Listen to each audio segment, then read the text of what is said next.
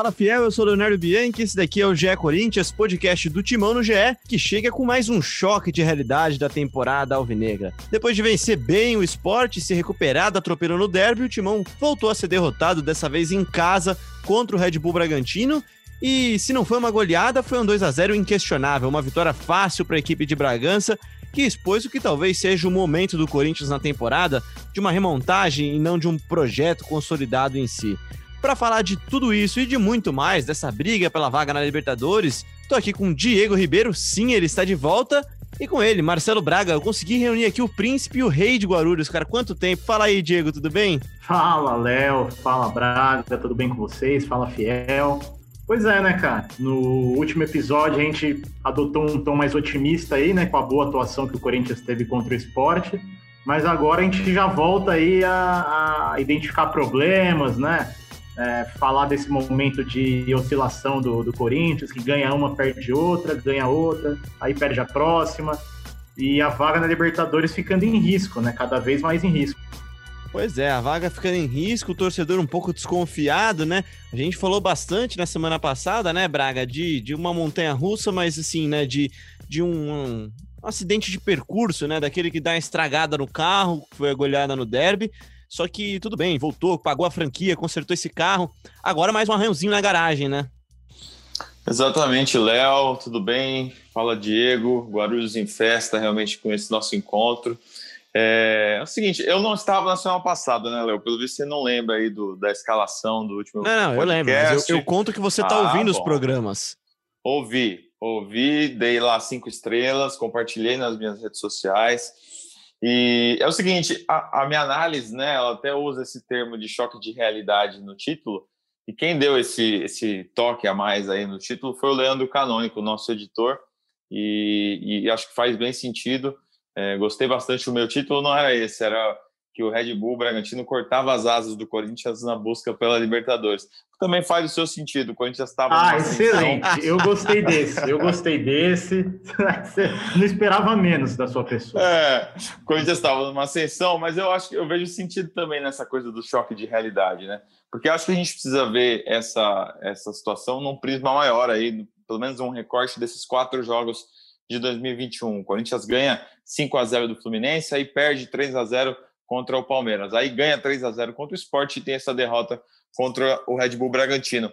O Corinthians é um time em formação, realmente. É um time que vai pegar alguns adversários mais frágeis, em dias mais frágeis, por exemplo, como foi contra o Fluminense, e vai conseguir atropelar, vai conseguir fazer boas jogadas, o time vai estar encaixadinho. Só que em alguns jogos, por não ser um time tão formado, é, quando encarar uma equipe igual ou um pouquinho superior, como é a equipe do Bragantino, o Bragantino tem um ataque muito forte, né? Com o Claudinho, com o Arthur, com o Ítalo, com o Elinho. É, o Corinthians foi superado e foi facilmente superado e não conseguiu é, ter uma estratégia de jogo positiva, foi massacrado na marcação. O, o Bragantino pressionou lá em cima o Corinthians, que não conseguiu construir tantas jogadas. Então, assim, eu vejo é, é uma derrota até natural. É claro que contra o Bragantino você pensa num Corinthians que pode brigar pelos três pontos, que pode ir para cima, que precisa ganhar em casa, mas é uma derrota contra um adversário que você, você pode perder ali no, no duelo, porque são duas equipes que iniciaram mal o campeonato, é, tiveram uma reação, mas hoje eu vejo o Bragantino tecnicamente, ofensivamente, melhor do que o Corinthians. E, Diego, foi uma, uma, uma, derrota, né, cara, que assim, em momento algum o Corinthians esteve perto de ganhar ou empatar o jogo, né? E não foi uma goleada, como eu até disse na abertura, foi um 2 a 0 poderia ter sido mais, só que o que me impressiona realmente é assim, no momento algum o Corinthians esteve perto de vencer o jogo. Pois é, Léo, quando, quando o gol sai com menos de um minuto, um minuto e meio, dois, é, o jogo já muda completamente, né? Você já tem que correr atrás de um resultado, muda a sua estratégia, aí já vira um time pressionado para tentar o um empate. O Bragantino já acha mais espaço, já consegue trocar a bola ali com maior tranquilidade. É, e aí o resultado sai naturalmente, né? O segundo gol saiu com naturalidade, né? Depois de a bola passar, é, passar quase pelo time todo, né? É, até chegar ao Claudinho, que com méritos fez um belo gol, virou artilheiro do campeonato junto com o Galhardo e com o Marinho. E é o que o Braga falou. O Corinthians perdeu para um time que hoje é melhor do que o Corinthians. Né? Tem, um, tem um ataque que é mais letal, né? consegue definir melhor as jogadas. jogadores em grande fase, né? O Ítalo mesmo é um centroavante é, que é muito importante para o esquema do Bragantino. Ele abre espaço, ele faz parede, ele dá assistência. É, então é um time que hoje está melhor que o, que o Corinthians, mesmo estando abaixo na tabela ainda, assim como o Palmeiras, claro. E por outro lado, o Sport é um time que briga para não cair, e o Fluminense, apesar de ainda ter 50 pontos, ainda está em sétimo lugar, mas é um time também que já vem em queda. Né? Ganhou do Botafogo, ganhou do, do empatou com o Coritiba, né? Que são times que estão na zona de rebaixamento. Então, é um time também que está no viés de queda. E desses times, o Corinthians vem ganhando. Né? Até por isso eu espero que contra o Bahia, por exemplo, o Corinthians tenha uma postura semelhante a desses dois jogos que venceu. E só para a gente ver que é, que é um Corinthians que, assim, tá meio que fazendo o que a gente espera. Os jogos que a gente espera que o Corinthians é, vá, vá ganhar, o Corinthians ganha e ganha bem. E os que perde também. É, são, não são jogos absurdos. Perde, né? perde bem. É, é, e perde bem, né? Perde bem perdido. Perder para o Bragantino hoje não é um absurdo. É um time que vem em alta, pode ultrapassar. E é, mas é um jogo também momento. que eu acho que, que, que, em outras condições, daqui a algumas semanas, ajustando alguma coisa no ataque, poderia ganhar, poderia empatar. Não é que o Corinthians é, está pior e é pior que o Bragantino. Aqui nesse momento do campeonato, o Bragantino é melhor, né? O Claudinho Isso, um momento é. excelente. Ó, o Bragantino Isso. ganhou do São Paulo por 4 a 2 é, teve um empate com o Atlético Mineiro por 2 a 2 ganhou do Ceará lá, fora de casa, por 2 a 1 e ganhou do Vasco por 4 a 1 antes de enfrentar o Corinthians. A fase do Bragantino já era melhor, né, antes do jogo. É, é não, é verdade. Deu um sufoco danado no Palmeiras também, né, Diego? Deu um sufoco danado no Palmeiras, uma derrota do, do Bragantino no Allianz Parque, só que deu um sufoco danado. Eu só não sei se a gente tá sendo um pouco carinhoso demais, né? Eu vi que teve bastante gente que ficou incomodada com a normalização da derrota. Eu, dessa vez, acho que foi ainda mais um acidente de percurso do que no clássico até, Diego. Esse de agora? Ah, eu não, eu não, não sei, não sei se eu diria que foi outro acidente de percurso. Eu acho que agora uma vez é acidente, na segunda vez você já começa Barberagem? a repensar. É, então, já talvez já seja uma tendência. É, é uma conclusão de que o time não vai enfileirar outra sequência de Isso. sete jogos de invencibilidade, sabe? Talvez sim. O Corinthians vai pegar o Bahia, provavelmente vai, vai, pode ganhar, né? Tem boa chance de ganhar, mesmo sendo um jogo fora de casa. Depois vai pegar um Ceará, que é um time complicado também. É outro time que, que vai ah, dar bastante do Corinthians agora na tabela. Ah, e agora é duelo direto, né? É, é, com, essa, com essa oscilação, o Corinthians acabou ganhando mais rivais, né? Né? Porque o Corinthians olhava ali para o Fluminense, né? Agora já tem que olhar para o Ceará, para o Bragantino, até o próprio Santos, que está em nono, se não ganhar a final da Libertadores, tem que jogar todas as fichas no brasileiro também, né? E com confronto direto com o Santos também. Então já começa a formar um bolo ali que não tinha, né? O Atlético Paranaense está um pouquinho atrás também. E aí é que, é que a coisa. E tem duelo direto no... com o Atlético Paranaense também, né? Pois é, então nas rodadas finais aí muita coisa vai, vai ter que se resolver, né? Corinthians e Ceará vou... já é um jogo bem perigoso. Exatamente. Ó, só para a gente já ir passando a tabela, Léo, eu sei que você ia pedir isso depois. É, Corinthians pega o Bahia agora quinta-feira, dia 28, depois é o, o Ceará no dia 3, dentro de casa, faz mais um jogo em casa contra o Atlético Paranaense no dia 7 de fevereiro. Uh, depois pega o Flamengo fora de casa no Maracanã, jogo ainda sem data definida. Aquele duelo com o Santos que ficou para trás vai ser dia 17 de fevereiro e aí fecha o campeonato recebendo o Vasco e visitando o Internacional na última rodada. Se o Internacional, porventura, é, for campeão ou o campeonato já estiver decidido, é um jogo uh, teoricamente mais fácil. Agora, se estiver valendo o título, é mais um jogo complicado. É, pois é. E aí, até puxando aqui um tema que rolou bastante nas redes sociais, eu, eu dei essa opinião também, muita gente deu essa opinião também. Eu vi mais de um do, dos nossos colegas falando isso, o Diego, é, não foi a pior partida do Corinthians de Mancini, mas foi a pior partida do Mancini no Corinthians, na minha opinião. Uh, pior, você acha? É, porque a, a pior é, do Mancini, é... não do Corinthians de Mancini, porque achei que assim, né? O Corinthians, em momento algum, entendeu a proposta do Red Bull Bragantino e nas mudanças o time conseguiu piorar até, não melhorou, né? É, não, aí eu concordo. Concordo que o Luan, mais uma vez, não entrou, né? Não não, não encheu os olhos de ninguém, o Otero tampouco, né? o Léo Natel e o Everaldo uh, naquele padrão de sempre, mas aí também não tem muito o que fazer, né? Eu vi bastante gente pegando no pé do Ramiro, né? É, mas eu achei que o Ramiro não fez uma partida É, eu também discordo das críticas, cara. Acho que é, jogou ok. Jogou ok. Deu dois chutes, arriscou, a, deu dois chutes a gol, é, fez o jogo fluir. É, acho, que, acho que de repente, é, depois que você sai perdendo ali por 1 a 0 que você está perdendo o meio campo, era um jogo pro, pro Wagner Mancini colocar o Camacho. Acho que nem o Cantilho, cara, mas acho que o Camacho poderia ter dado uma fluidez melhor naquele time ali, ainda no primeiro tempo. É, mas ele acabou não mexendo, né? Não, não, usou nem Xavier, nem Camacho, nem Cantilho, que estavam no banco de reservas. É, e para rodar a bola, o, o, Camacho era um bom nome, para botar a bola no chão, né, organizar, que funcionou bem contra o esporte até a presença do Camacho. É, é, é um a minha impressão que é que ele não mexeu porque ele ficou com medo de tomar uma goleada, cara. De tipo, vou deixar o é. Gabriel e o Ramiro aí mesmo, que se eu abrir muito, os caras vão, é, fazer três, quatro. É, um acho que até o contrário, até talvez, né? Talvez os dois juntos talvez desse mais chance de ter goleado. Acho que o Corinthians estava perdendo, e aí o Braga pode dizer, porque estava no estádio, né, Braga? É, o Corinthians estava perdendo muitas bolas ali naquele, naquela, no setor de meio campo. Havia um buraco ali no meio campo em que o Bragantino era completamente superior, né? Especialmente onde havia Ramiro e Gabriel. Acho que até por isso muita gente falando dos dois.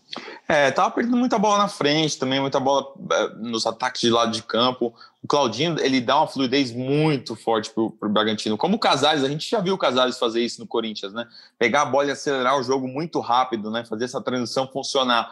É, ontem ele não, não teve esse papel assim de articulador, ele não conseguiu. Ele até recebeu algumas bolas ali na frente da área, passe do Mosquito, finalizou a gol, mas não foi uma atuação de Casares como a gente viu recentemente. Ele era esse cara de, de pegar a bola e lançar para frente. O Claudinho, ele é essa peça no Bragantino. É, acho que o Corinthians podia ter perdido aí uns 3 a 0 3 a 1 vai, vamos dizer, porque o Fábio Santos teve uma chance clara ali no final e poderia ter feito o gol também mas em nenhum momento o Corinthians, é, como você falou no início, teve a bola para vencer. E Diego, então tentando analisar mesmo, para tentar entender o que, que, deu errado, porque eu não senti também nessa coletiva do Mancini, pela primeira vez eu não senti que ele entendeu muito bem onde foi exatamente que o Corinthians perdeu. O que, que você vem do jogo achou?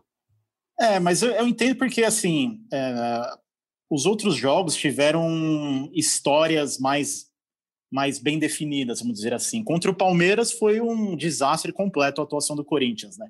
E ontem a atuação não chegou a ser desastrosa, mas repito, o gol tomado com um minuto e meio, dois de jogo, é, dificulta demais para buscar, né?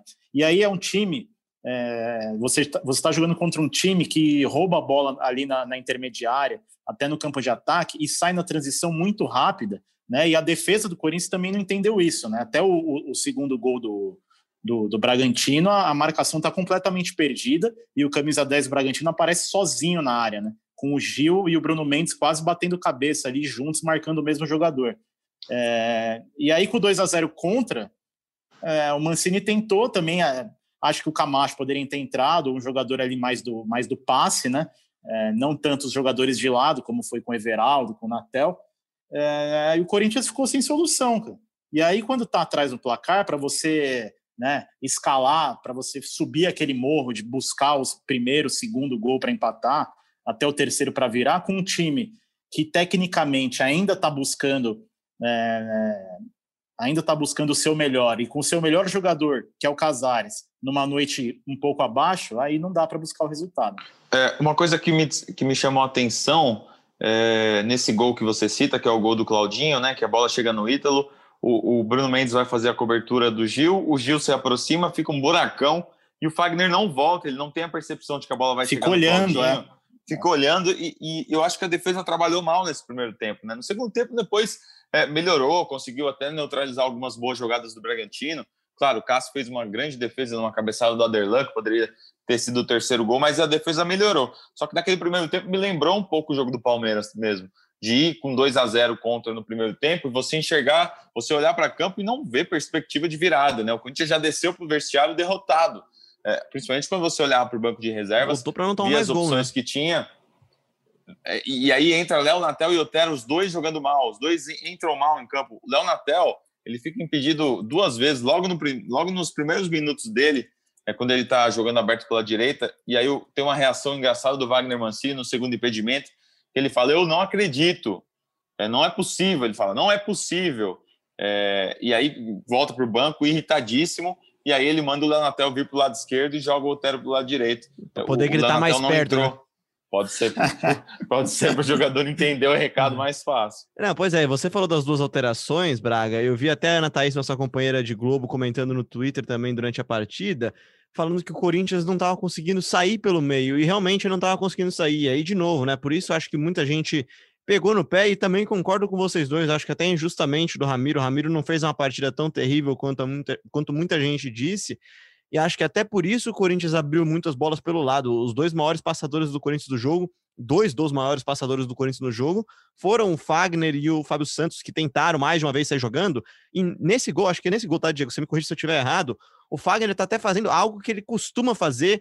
Na transmissão foi ressaltado isso, né? De abrir bem, abrir, dar amplitude, chegar bem colado na linha, na linha lateral para receber aquele passe virado de jogo. E aí, quando o Corinthians perde a bola ali no campo de defesa, o Claudinho recebe com uma hora de liberdade do mundo ali na direita. O Fagner tá voltando ainda. Ah, né? sim, é, o Fagner demorou demais para chegar, é porque ele já tava, porque ele tava bem colado na linha lateral mesmo, é verdade. Mas faltou uma leitura, né? Você faltou, quando vai jogar contra concordo, um time concordo. que tem um, um Claudinho, que é um jogador que tá é, que está mudando o, o, destino do Bragantino no campeonato, está decidindo os jogos, tem 16 gols no campeonato, você precisa ficar atento, né? É, faltou uma leitura dele ali, ou dos jogadores do setor, uh, porque os zagueiros bateram cabeça e, e, ficou aquele buraco ali. Eu até conversei com uma pessoa hoje, uh, lá do Corinthians, sobre uh, o sentimento da derrota e tudo mais, e, e, eles falaram também que, que o que prejudicou depois que saiu o gol por 1 a 0 é que a, a, linha de defesa do Bragantino, os zagueiros trabalham muito bem a bola, né? Então, quando o Corinthians ia fazer a pressão, o Bragantino conseguia sair jogando. Já o Corinthians, quando era pressionado, é, com a boa pressão que o Bragantino faz, o Corinthians acabava errando muito no campo de defesa e a bola ficava presa naquele setor por mais tempo. E é um cenário, então, mais uma vez, Diego, parecido com o do Palmeiras, né? Quando o Corinthians teve o maior problema dele, talvez na, nas bolas infiltradas do zagueiro Luan do Palmeiras, né? E dessa vez não foi muito diferente, né? Ah, sim. É... Quando o Corinthians pega times que trabalham melhor a bola, que fazem bem essa pressão também na saída, acaba tendo dificuldade, né?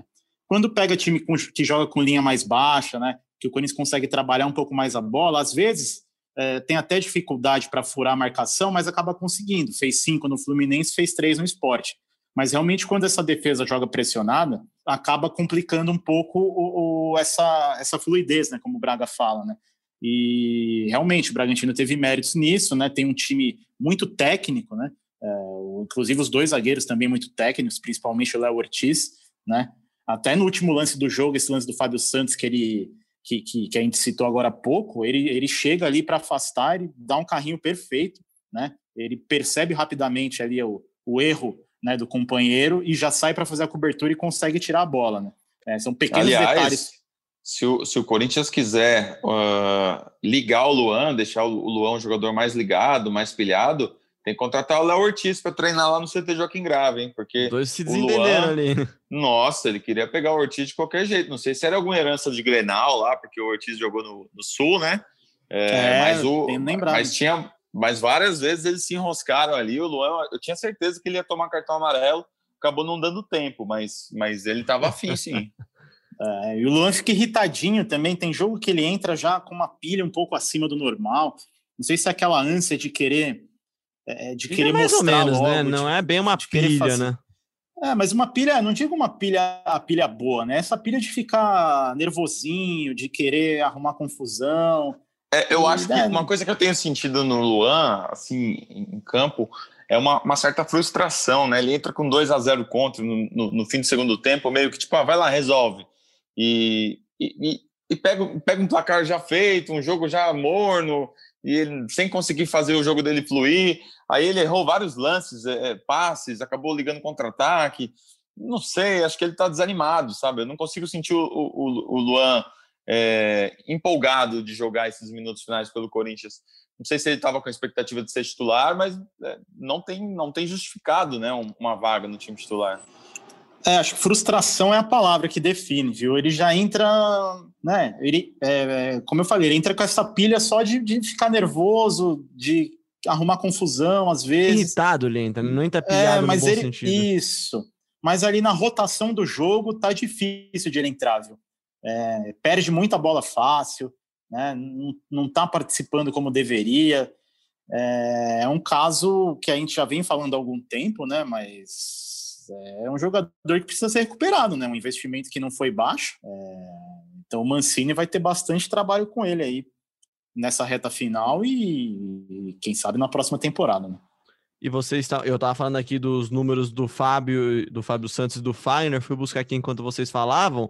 O Fagner deu 56 passes no jogo, o maior passador do Corinthians, e errou 20 passes. O, o maior errador do Corinthians, é o que mais errou no Corinthians. Se, atrás dele tem só o Gil, que tem 55 passes, e o Fábio Santos com 54 passes. Mostra exatamente essa dificuldade do Corinthians de sair jogando, né, Braga? É normal, geralmente esses jogadores de defesa são os que mais tocam na bola mesmo, mas é, o excesso de erros do Fagner tem a ver com essa construção uh, do Corinthians que, que foi falha, né? A gente sempre vê o Corinthians muito forte pela direita ali, com jogadas construídas de Fagner, participação de Ramiro, Gustavo Mosquito fazendo corredor, mas o, o Bragantino marcou bem ali, né? Então as jogadas não, não avançaram, não, não tiveram êxito, né? O Corinthians não conseguiu é, construir grandes coisas e aí o Fagner acabou errando demais. Acho que não foi uma atuação terrível do Fagner. Para mim, o que, que chamou a atenção foi esse, essa dormida dele no lance do Claudinho. Mas de resto, ele fez um jogo é, burocrático ali, tentou ajudar o Corinthians, mas não conseguiu ser decisivo na parte ofensiva, como já foi em muitos outros jogos. Acho que ele até dá um chute de fora da área no primeiro tempo, mas é, acabou sendo pouco. Uma atuação coletiva bem, bem é, baixa do Corinthians, né? Não, não, ninguém se, se destacou muito assim. Eu até, eu até questionei no intervalo os colegas eu não entendi por que o Mosquito saiu. O Mosquito estava bem no primeiro tempo, assim, não era. Era meu próximo tópico aqui, viu, Braga? Então, já que você puxou, já vai você na resposta. Então, o Mancini faz duas alterações logo de saída no intervalo, né? Coloca o Leonatel e o Otero, tira o Mosquito Vital. O Vital não fazia de fato uma grande partida, mas também não acho que era ele o motivo dos problemas. E o Mosquito, assim, eu tô para te dizer que era o melhor em campo do Corinthians no primeiro tempo. É, eu teria tirado o Vital também. Acho que o jogo dele não estava fluindo, não. Não estava não tava acertando, não estava. Ele deu um chute travado no primeiro tempo, que a bola que o Cleiton pega quase, quase que entra com, com bola e tudo, né? Mas só, assim, não, não, não foi uma opção muito positiva, não. É... Mas o, o, o Mosquito estava bem. Eu achei que ele estava fazendo algumas jogadas, conseguiu dar um passo por Casares, conseguiu infiltrar, estava dando opção, estava fechando o lado.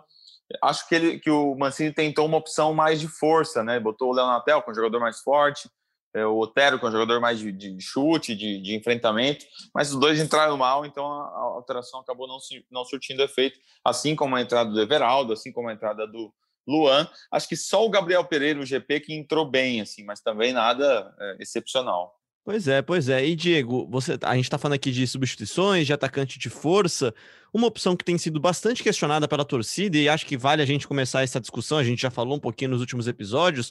É do Jô, né? Não tem funcionado. Você até falou no último episódio que ele está um pouco pesado, não de peso, mas pesado de movimentação, né? Não está tendo facilidade. É verdade, a bola não chegou muito para ele, não tem chegado muito para ele. Mais uma vez você vê ele buscando a bola aberto, de vez em quando recuando um pouquinho depois da linha do meio de campo. Só que não tem funcionado, né, cara? E aí acho assim, né? Só a falta de opções no banco não pode justificar a titularidade de alguém, como não justificou um tempo atrás quando o Jô estava lesionado e o Mancini teve que achar soluções. A primeira delas, com sucesso, foi a Mantuana. É, o, o, o Jô, ele perdeu mobilidade, né? Como a gente falou, o Jô de 2017, você esquece, era outro jogador. Né? Era um jogador que circulava mais em volta da área, arrastava zagueiro, abria espaço para quem vem de trás é, aproveitar e finalizar, como era o caso do Rodriguinho, por exemplo. É, agora é um jogo que é muito mais paradão, né? Que a bola tem que chegar mais no pé dele. E realmente, quando não é o Casares, né? É, quando o Casares não está numa noite inspirada, é, a gente não vê muito, não tem, né? A gente olha para o lado assim, para um lado e para outro, não vê tanta opção assim que vá abastecer o jogo várias vezes por jogo como ele precisa, né? Porque a capacidade de finalização ele tem, isso ele não perdeu, continua com faro de gol, continua artilheiro. Mais de opções de banco, é, teve o Mantuan, teve o Davó, né, que nem é relacionado mais. É, agora não tem mais o Bozelli, né? Então o centroavante aí certamente vai ser buscado no mercado nessa janela. É, e agora nessa reta final, cara, não, tem, não tem muito para onde correr, né? É, você tira o jogo do time agora, quem que você vai colocar? Você colocaria alguém no lugar dele? É, eu também não, não vejo uma, uma opção clara, não. Acho até agora que, como o Otero e o Leonatel estão suspensos para o jogo contra o Bahia, ele deve dar uma chance no banco aí para o Cafu, para o Davó, de Quem? repente para o Arauz. São jogadores que são não, não, Cafu, pelo quem que é esse aí? Jonathan Cafu, um jogador que chegou aí nessa temporada. Ainda não conseguiu jogar muito, não, mas, mas tem, tem contrato longo, vai jogar. E acho que pode ficar no banco, mas não é um jogador também que chega para jogar, que, que vai tomar uma vaga de jogo, assim. É, não consigo enxergar uma opção também. De repente o Luan como, como centroavante, mas acho que não, também sai muito da área, né? Um jogador que busca a bola é. no campo de defesa, não, não faz a movimentação de um centroavante. É, não sei, não sei quem pode ameaçar o jogo, não. Ameaçar, acho que ninguém mesmo, né, Braga? Mas acho que assim, talvez, pelo menos durante os jogos, está faltando mais opções para o Corinthians Principalmente em jogos mais assim, né? Que, que, que, o Corinthians não consegue criar tanto. Talvez se alguém de mais mobilidade, como foi o Davó lá atrás, eu não tô falando que tem que ser o Davó, mas como foi o Davó na partida contra o Inter, por exemplo, que a gente lembra. É, como foi o Mantuan na partida contra o Vasco, por exemplo, no primeiro turno, ainda, quando o Corinthians ainda não tinha o jogo à disposição. Eu sinto que o Corinthians tá um pouco travado nessa opção aí. Não sei se o Diego concorda ou se ele quer completar alguma coisa. Não, tô contigo. É...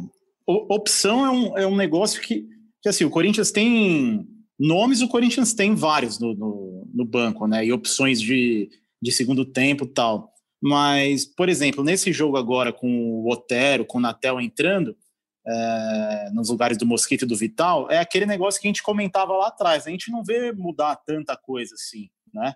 É, o nível tá mais ou menos o mesmo.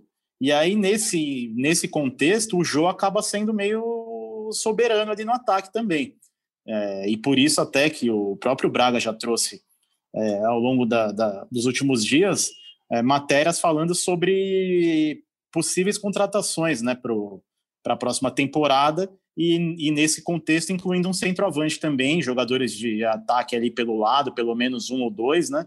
É, o Corinthians precisa se qualificar ainda mais nesse setor ofensivo.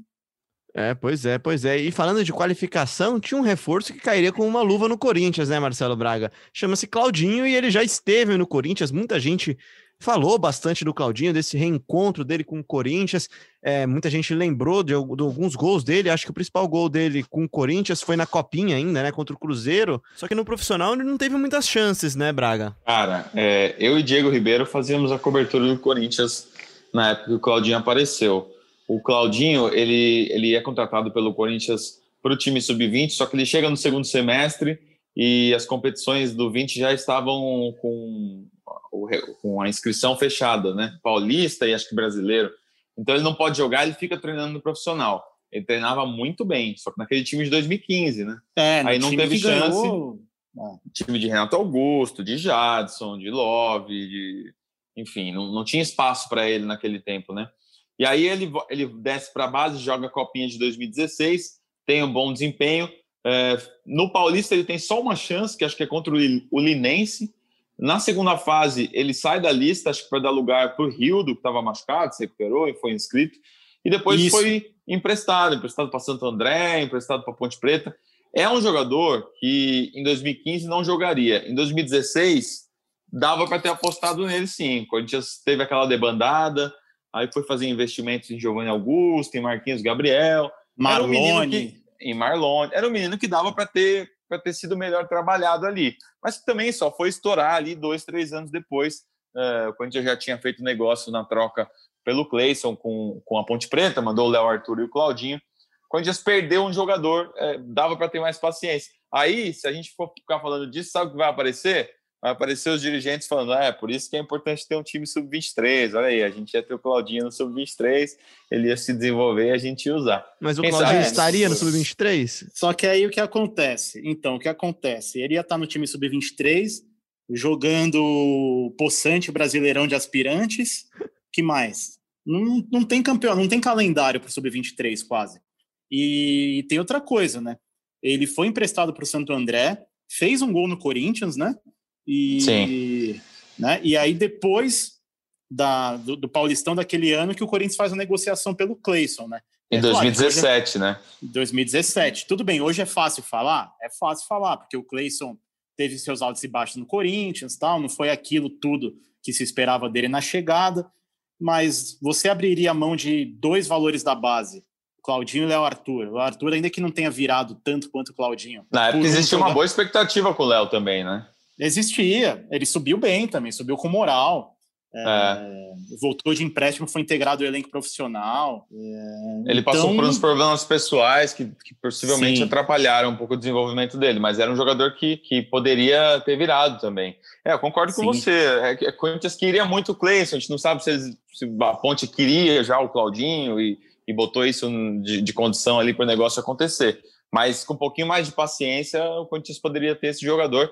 Aliás, jogador que, segundo eh, a mídia portuguesa, aí, acho que o Bruno Andrade trouxe a informação, deve se transferir para a Europa em breve, né? Para a filial do Red Bull. O que eu penso mais do Claudinho é. que realmente ele surgiu no momento errado, talvez no Corinthians. Eu não, não tô nem isentando o Corinthians, mesmo porque várias promessas, quantas promessas aqui a gente já falou de copinha, Diego tá na cobertura também há um tempo já e já, já sabe disso, né? Quantos Mateus apareceram no Corinthians nos últimos anos, né, Diego? E talvez ah, o Claudinho, sim. o Claudinho tenha surgido talvez no momento que o Corinthians tinha o melhor time possivelmente do século do Corinthians, né? Um time que realmente era é, é, brilhou bastante, né? Talvez realmente não tivesse espaço, talvez tenha faltado um pouco de tato para manter em 2016, né? E aí, com certeza, a saída do Tite do Corinthians atrapalha um pouco também, né, Braga? É, mas a gente viu os treinos dele, de verdade, assim, ele chamava atenção, era um jogador é, bem habilidoso e, e que é, o Corinthians sabia que tinha uma joia, porque no Santos, na base, ele já se destacava bastante. E aí ele chega no Corinthians com bastante pompa. Mas é, é, é, futebol tem dessas coisas, né? A gente não, não, não é capaz de, de definir ali as decisões do futebol. É, é, só tempos depois a gente consegue entender e absorver. Por exemplo, muita gente fala, se citou os Matheus, me lembrou aí o Matheus Cassini. O Corinthians, é, quando perde o Matheus Cassini, acho que para o Empoli, não sei para onde ele vai né, da Itália, o torcedor também briga, né? Tinha que ter mantido, tinha que ter mantido, tinha que ter mantido. E aí, o que, que deu, Matheus Cassini? Não deu nada, né? Tem 24 anos hoje é, e não, não, se tornou ainda o jogador que, que parecia ser na base. É, a formação de jogadores tem dessas. Às vezes você vai perder uma, uma joia e só tempos depois você vai se arrepender e, e admitir que tomou uma decisão equivocada. Pois é, né? E aí, é, assim... que o tempo, o tempo de maturação também é de cada um, né? Tem jogador que já sobe pronto tem jogador que demora dois, três anos para estourar, que foi o caso do Claudinho. Também é, é, são muitos fatores, né? E para um clube que revela tanto quanto o Corinthians, realmente fica mais difícil esse trabalho de, de você peneirar né, gente para o time de cima. Quem que realmente pode virar, quem que não pode. É um trabalho complicado, de fato. Por isso é importante esse papel que o Alex, né, o, o campeão da Libertadores, agora vai ser coordenador técnico da base, como era o, o cargo do Loz no ano passado, por isso é importante esse cara fazer essa transição, fazer esse trânsito entre o time sub-20, o time sub-23, o time profissional, identificar os valores, é, levar para treinar no time de cima. Quando vai ter uma suspensão, é, uma brecha para o jogador ser relacionado, levar, botar no ambiente e, e, e não deixar escapar esses caras, né? Porque é, eles fazem parte de um processo. O Corinthians investe muito para um jogador chegar até uns 22 anos com contrato no Corinthians sem jogar um time profissional. Então, se você investiu tanto dinheiro até essa fase da vida do cara, poxa, que faça vale a pena, que teste, que coloque para jogar. E, e, por isso é importante esse trabalho que o Alex vai ter. Eu acho que esse é um problema que a gente fala muito no Corinthians, né, Diego? E você também pode falar porque está bastante tempo na cobertura. O Corinthians tem muita dificuldade na, na transição dessa equipe sub-20 para a equipe profissional. E talvez até por isso se justifique a criação do sub-23, de verdade, né? Um sub-23 em que você mantenha Claudinhos na sua base, que você consiga dar mais tempo de maturação para atletas que às vezes não se desenvolveram, né? A gente viu há pouquíssimo tempo agora o Carlos Augusto, que, que demorou para despontar mesmo como um jogador pronto para jogar, né? Pô, o Carlos está no Corinthians há quase estava no Corinthians há quase três anos já, né, Braga? É, exatamente. Ele estreia com o Loz em 2018, se não me engano, então ele foi negociado aí em 2020. Foram dois anos de, de time profissional uh, cerca de 30 jogos, talvez menos. Já era criticado por alguns torcedores, né? Ah, não vai dar certo, é um jogador que está cru ainda e tudo mais, e hoje está lá no Monza com perspectivas de ser negociado futuramente uh, dentro da Itália. Só para trazer uma informação, o Matheus Cassini está no Sub-23 do Fluminense. Fez 12 jogos e 2 gols em 2020. O Sub-23 ainda? Quantos anos que ele tem? Rapaz. Ele tem 23, exatamente. Não, ah, tem 24. Boa. Não, tem 24, é. Completou 24 posteriormente. Esse sub-23 do Fluminense aí tem tá um sub-23 parecido com o do Corinthians, então. Tá aí, então, né, cara? Mas sobre o que você falou, Leon, é, é, nos últimos anos o Corinthians vinha tendo realmente pouco espaço, né? é, para garotos da base. Agora, de um ano, um ano e meio para cá, até, até por necessidade, né? É, contratando, às vezes contratando menos, né? Tendo times menos estrelados do que anteriormente, aí você começa a achar brecha para um Carlos, para um Piton, né? Para um Rony, o Gabriel Pereira. É, só que o problema é que esses garotos é, têm muito pouco tempo de cancha e já são negociados, né? O Carlos, como o Braga falou, com 30, 30 e poucos jogos já saiu. E outros tantos casos são assim, né? É, tem sido muito difícil para alguém se firmar e ficar de fato muitos jogos, fazer pelo menos uma temporada completa no Corinthians para depois sim seguir o seu caminho no futebol, né? O último que eu lembro e é o seguinte, foi o Arana. Só, além desses meninos que o Corinthians forma, tem também os meninos que o Corinthians contratou nos últimos anos, né? Então, se a gente for lembrar lá de 2018, do início da gestão do Andrés, é, eles diziam que estavam contratando para o futuro, né? Aí investiam lá no Tiaguinho, é, no Matheus. Matheus. Como é que chama? Mateus, Matias, Matheus Matias. Matheus Matias, no Fecim, é. em jogadores jovens, em jogadores baratos, no Araus. É, o futuro está chegando, né? Esses caras em algum momento precisam é, também ser é. aproveitados aí e, e justificar a contratação. E o Arauz que nem barato foi, né? Pois é, pois é, um investimento de alto nível esse daí. Você falou do Matheus Cassini, eu tô trazendo mais números dele aqui. Ele sai do Corinthians em 2015, o Braga. Jogou o um total de zero partidas no Palermo da Itália, para onde ele foi. Depois jogou, foi emprestado para o Inter Zapreschi, que eu não sei de onde que é, mas jogou seis partidas nesse time aqui. Esse time é da Croácia, jogou seis partidas. Depois emprestado novamente para o Siracusa, 15 jogos, zero gols. Ponte Preta jogou três jogos, depois emprestado para o Santos, zero jogos. Oeste, zero jogos. Amiens da França, o Amiens B, na verdade, da, o time B do Amiens, foi jogar quatro jogos lá. Estoril, zero jogos. E Fluminense profissional, zero jogos. Ele tem zero gols como profissional. Tá aí um ótimo exemplo de como essa transição é, é, é importante e como ela pode ser mal feita e acabar com a carreira, praticamente, né? Esse time aí que você falou que eu não conheço, ele, ele fez zero jogos?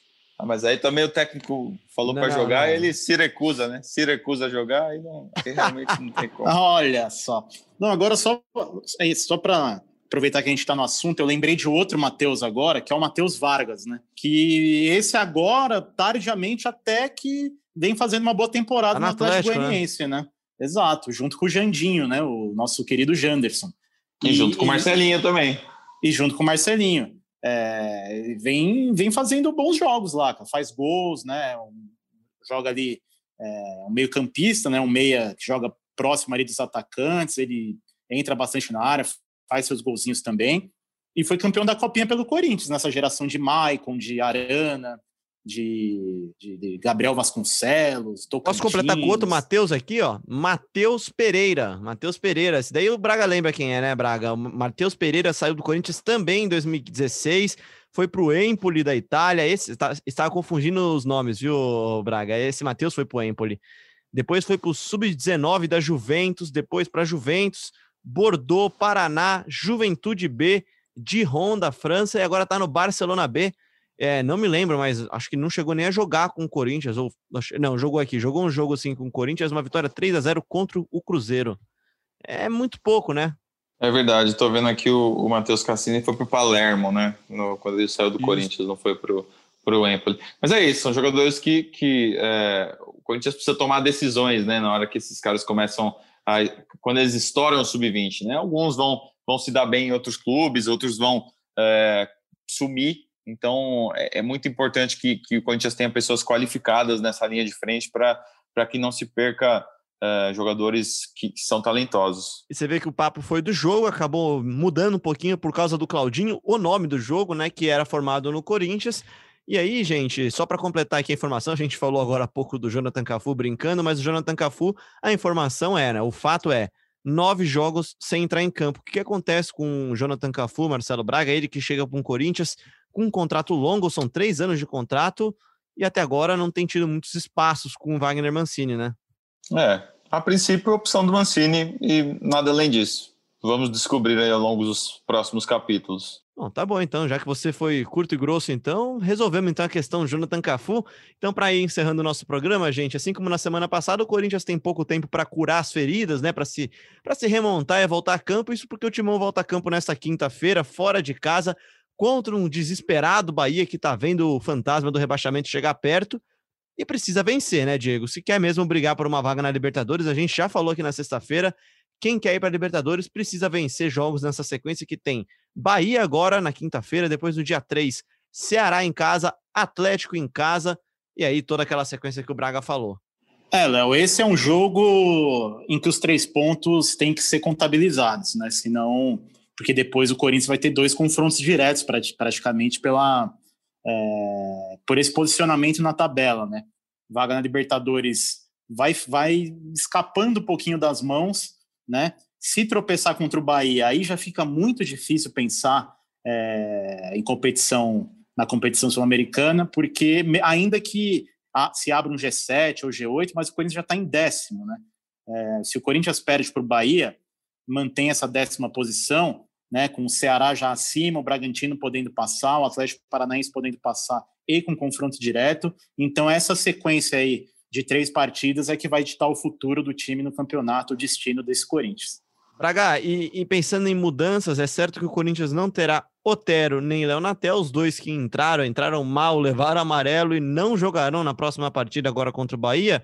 Pensando em mudanças, há alguma perspectiva? Há alguma perspectiva? Ou palavra difícil? É, o Mancini não deu nenhum sinal de que vai fazer mudanças na escalação, né? Acho que o torcedor tem questionado muito essa situação do Jô, mas como a gente discutiu ao longo do podcast, é, não, não existe um, um jogador pedindo passagem para essa função.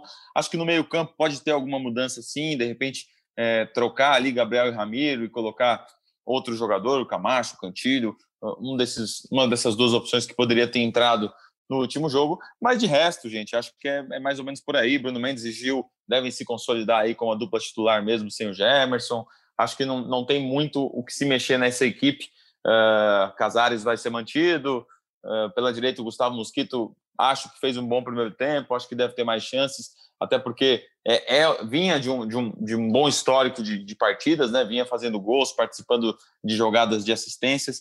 E só para destacar aqui, o Bahia, é, a fase do Bahia realmente é, é terrível, né? Nos últimos 10 jogos, o Bahia ganhou um, empatou outro e perdeu oito. São 14,8% de aproveitamento, fez oito gols e levou 19 é, o Bahia é um dos piores times aí dos últimos 10 jogos, então é, o momento para o Corinthians é bem positivo para retomar e voltar a oscilar para cima, né? Oscilou para baixo, agora é hora de oscilar para cima e voltar a vencer no campeonato. Campeonato é, e se seguir a lógica, né?